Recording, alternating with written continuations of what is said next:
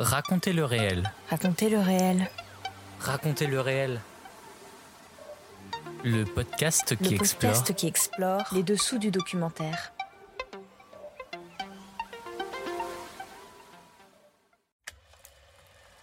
Hors série, le FIPADOC continue.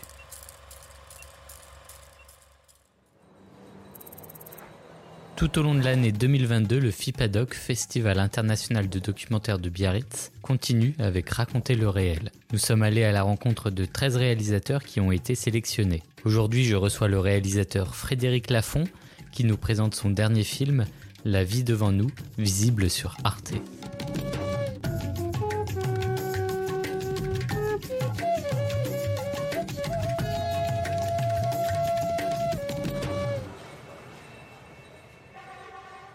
Bonjour Frédéric Lafont. Bonjour. Pouvez-vous nous présenter donc votre film? À la base de ce film, il y a deux doubles pages dans le monde d'Ariane Chemin, écrit par Ariane Chemin, une très longue enquête autour de la figure de Félix Mora, un personnage qui dans les années 60-70 euh, va recruter jusqu'à 80 000 euh, hommes dans le sud du Maroc. Tous sont berbères, tous habitent la campagne, tous sont des gens pauvres. Et Mora, avec évidemment l'aval des autorités euh, du royaume marocain, euh, va venir avec dans sa valise euh, des passeports marocains, euh, valides évidemment, pour faire immigrer en toute légalité et du point de vue du Maroc et de la France 80 000 hommes dont la fonction est de fermer les mines de France. Donc c'est une page de l'histoire de, la mine, voire même de l'histoire de France qui était totalement méconnue, que révèle Ariane Chemin. Arte et Ariane m'ont demandé de faire ce film autour des articles d'Ariane, et c'est ce qui donc la naissance de cela, c'est voilà deux doubles pages dans le monde, et l'idée tout de suite qu'il il fallait pas illustrer, euh, chercher à illustrer les articles d'Ariane Chemin.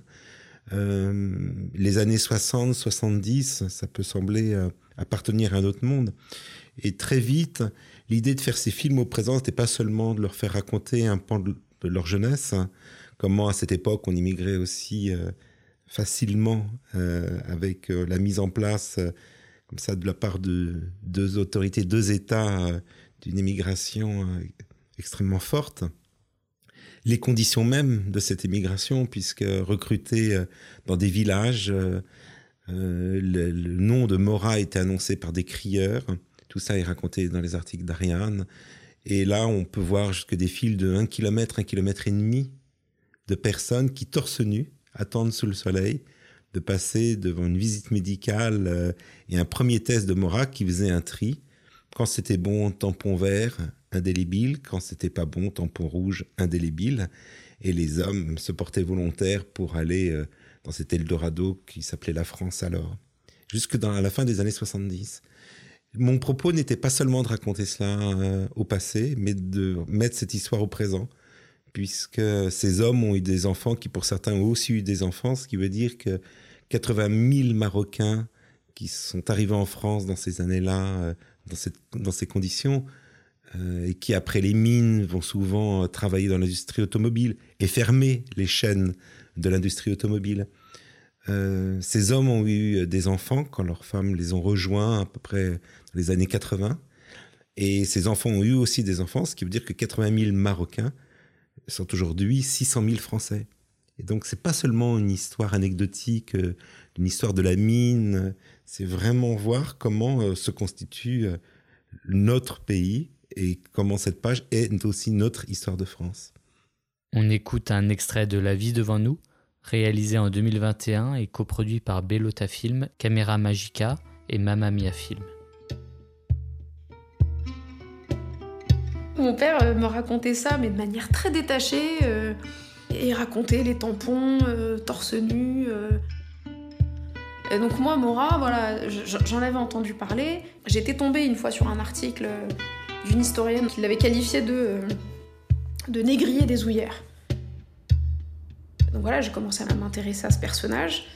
Il y avait deux, trois archives qui traînaient sur Internet, où en fait on nous présente un, un- clairement un petit gros qui, euh, qui nous dit Moi j'ai serré la main à je sais plus combien de millions de Marocains, euh, je connais le Sud, blablabla. Et donc euh, bah, je, je commence à comprendre que bah, il connaissait bien le Maroc parce que c'était un ancien militaire euh, qu'il a été recruté justement pour sa connaissance du, du Maroc. donc je reviens un peu dessus avec mon père, je lui dis mais donc bah, il était comment? Est-ce que toi tu t'es senti comme un, comme un esclave en fait? Est-ce que tu t'es senti humilié? Et puis en fait mon père m'a regardé et il m'a dit t'es pas contente d'être ici Et là, et là j'ai dit ah mais en fait, euh, mais en fait il, il m'a cloué le bec, quoi. Voilà. On voit dans le film que pour tous euh, ces, ces, Marocains, euh, c'était une grande opportunité de pouvoir donc se faire recruter et de, de, partir en France. Oui, il y avait une véritable volonté, parfois même sans l'aval des parents, de, de partir. C'était pas forcément aller faire fortune, c'était aussi subvenir à la survie euh, de parents qui, eux, ne pouvaient pas partir. Très souvent, euh, l'image de, parents qui, comme on dit, c'était pas la misère, mais pas loin, des gens qui vraiment pouvaient connaître même jusqu'à la fin, euh, avoir faim, décident comme ça de partir un pays très lointain, la France, pour les leurs. Euh, et donc, euh, la honte, c'est de ne pas être sélectionné. Euh, les hommes qui ont le tampon rouge essayent d'effacer cette infamie et de, refaire la file d'attente pour avoir une chance de repartir. Très important également, une des qualités requises, c'était d'être, d'avoir des mains de travailleurs, pas être trop grande, passer des tas de tests qui faisaient qu'on était apte à descendre sous plusieurs centaines de mètres sous terre, mais aussi de ne pas bien parler français. C'est un atout comprend dès lors que euh, cette main-d'œuvre était recrutée à un moment où les mines avaient du mal à recruter des travailleurs qu'on disait autochtones. Quand on dit autochtones dans le film, les gens citent euh, tout d'abord euh, des Polonais, des Italiens, des Espagnols. c'est déjà un moment où la mine est loin de faire rêver toute cette mythologie ouvrière qui avait été construite autour de la figure du mineur. en 1960, la France choisit euh, l'atome, l'énergie nucléaire et les mines fermes les unes après les autres. Et il est très compliqué euh, de recruter des mineurs. Et en plus, ces mineurs marocains vont arriver dans des conditions très particulières parce qu'ils n'ont pas les avantages sociaux dont disposaient tous les mineurs autochtones que j'ai cités avant. Pas de logement, euh, pas les mêmes retraites. Bref, ils viennent pour un temps court jusqu'au moment où ils peuvent travailler. Ils sont censés rentrer chez eux. Ben, voilà, ben, la plupart euh, ne vont pas rentrer chez eux, la plupart vivent encore euh, en France. Euh, leurs femmes sont venues et je ne sais pas si c'est un Eldorado, mais en tout cas, la chose qui est pour moi très marquante et que, au-delà de, des dangers extrêmes que représente le travail à la mine, puis le travail à la chaîne par ailleurs, les travailleurs insistent bien que la mine était quelque chose, mais la chaîne était aussi quelque chose de très très dur il y avait cette idée que euh, on faisait ça pour d'autres, et donc de l'idée d'un accomplissement. J'étais absolument stupéfait de voir comment c'était des hommes qui, euh, sans cacher l'âpreté euh, du métier, la peur de descendre, notamment la première fois par plusieurs centaines de mètres dans une cage d'ascenseur qui a l'impression de tomber en chute libre dans la mine, etc., comme semblait personne n'est prêt à aller du jour au lendemain alors qu'ils viennent de quitter le sud du Maroc par moins 300, 400, 500, 600 mètres sous terre. Mais au-delà de ça, bah, il y avait l'idée qu'ils allaient vivre ensemble dans des baraquements particuliers, toucher moins que les autres, ne pas avoir les mêmes droits que les autres, mais qu'ils faisaient ça pour d'autres, des parents, voir des familles après, et que ça remplissait totalement leur dignité d'homme. Et ça, c'est quelque chose de parfaitement inattendu. Le récit euh, mythique et je m'en méfiais énormément, en fait, des images du travail autour de la mine, puisque la mine opère une sorte de fascination. Je pense depuis Zola, et puis après le Front Populaire, et puis euh, toute cette... Le mineur incarnait le travailleur français dans ce qu'il y avait de plus noble, mais aussi de plus exposé, évidemment, euh, de plus dangereux. La plupart des hommes que j'ai contactés tous de la silicose euh, et ont été profondément atteints dans leur chair euh, ou ont été blessés euh, comme les autres mineurs. Et peut-être plus que les autres mineurs parce qu'ils ne parlaient pas la langue, parce qu'ils voulaient gagner plus que les autres, parce qu'ils voulaient travailler plus vite et parce qu'ils pensaient repartir. Et ils sont donc pas repartis.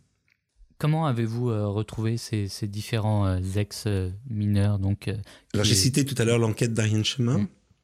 Et à ce, ce formidable travail d'Ariane, une fille de mineur marocain, Mariam Tiranimine, qui est chercheuse au CNRS, euh, s'est joint à l'équipe et,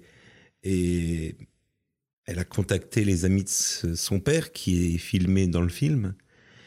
Et je dirais que c'est certainement grâce au fait que ce soit la fille d'un mineur qui appelle, euh, qui tout à coup ils ont accepté parce qu'il y a une euh, constance absolument sidérante pour moi dans, dans le film, c'est qu'à la fois sur les 80 000 mineurs marocains, je n'ai pas disposé de plus de 7 ou 8 personnes qui toutes sont dans le film. Donc le film n'est pas l'objet d'un casting euh, extraordinaire et totalement subjectif, extrêmement long.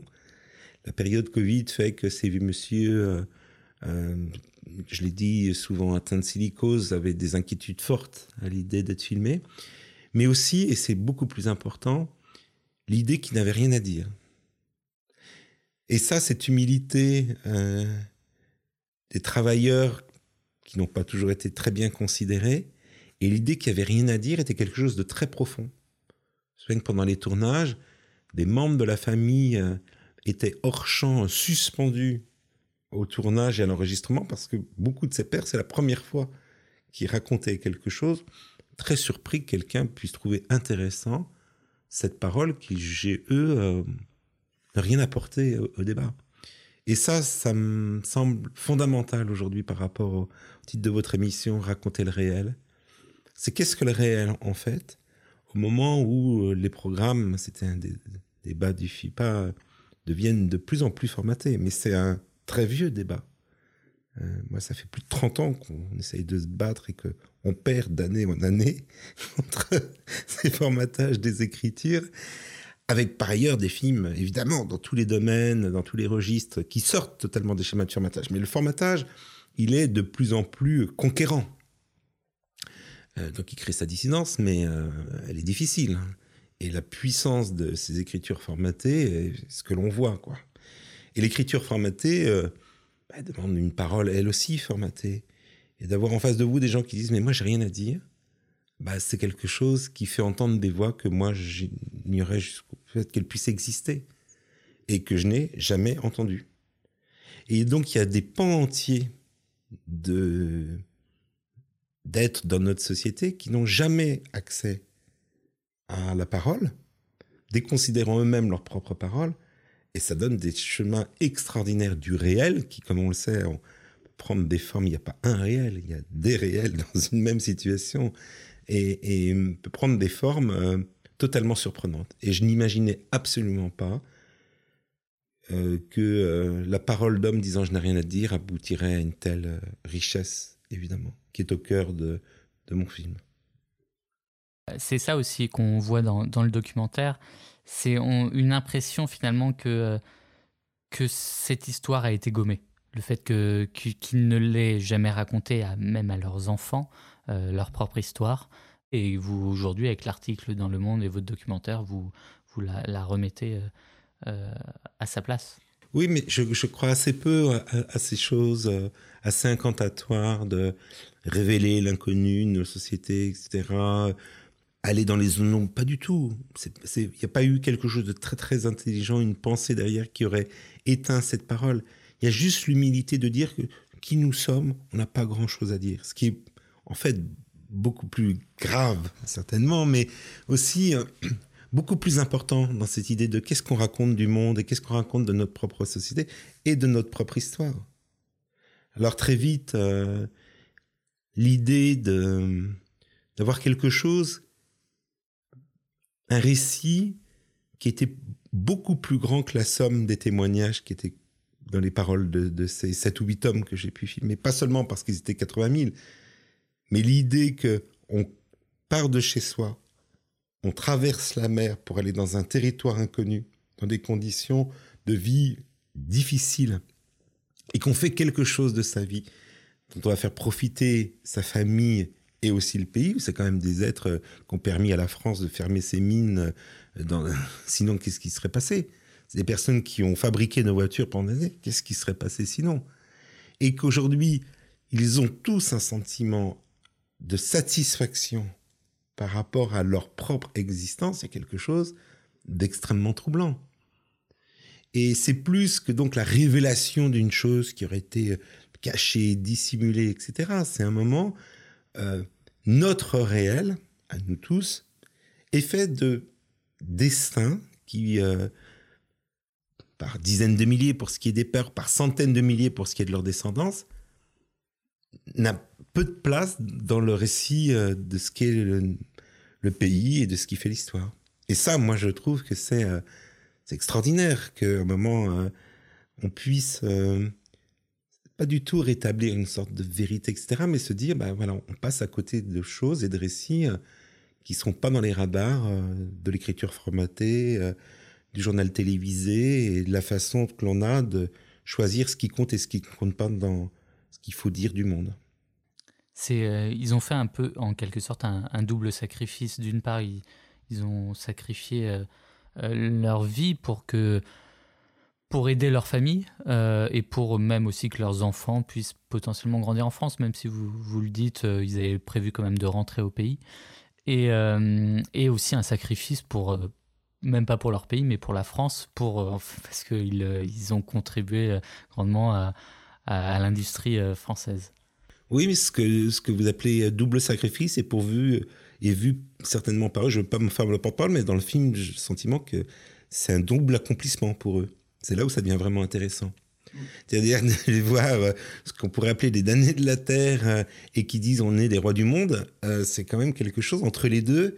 il y a la parole intime, individuelle de quelqu'un qui dit je et qui ne parle pas au nom des autres.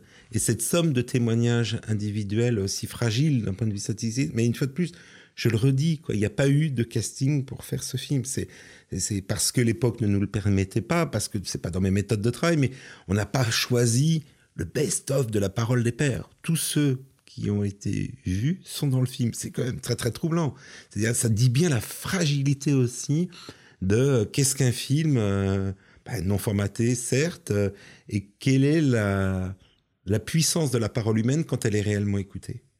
Et finalement, je ne sais pas si c'est euh, comme euh, on le voit trop souvent, ce qui est dit dans des choses totalement attendues, martelées, réexpliquées, soulignées par des commentaires, etc., qui fait la force d'un témoignage, ou si c'est au contraire la parole peu entendue, pas soulignée, qui peut être hésitante aussi. Hein. Beaucoup de ses pères, après, ça fait quoi pour certains, plus de 50 ans qui sont en France, euh, bah, beaucoup parlent très peu français. Donc le tachélite, la langue des berbères du Maroc, est aussi très présente dans le, dans le, film. Mais la façon dont c'est dit est aussi importante que ce qui est dit.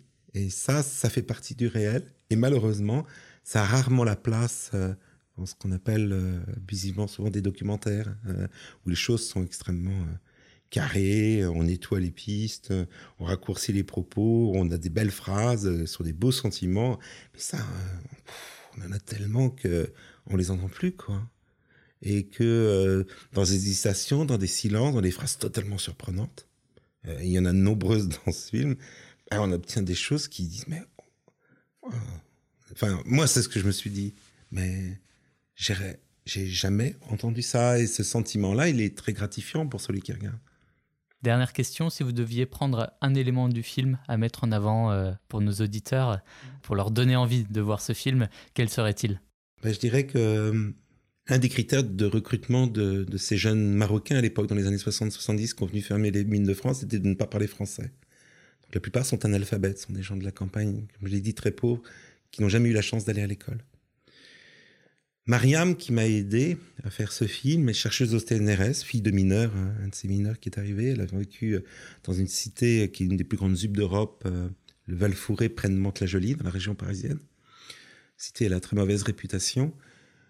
Où elle, son frère, ses cinq autres sœurs, ont tous fait des études supérieures, avec des masters, avec des diplômes universitaires absolument brillants.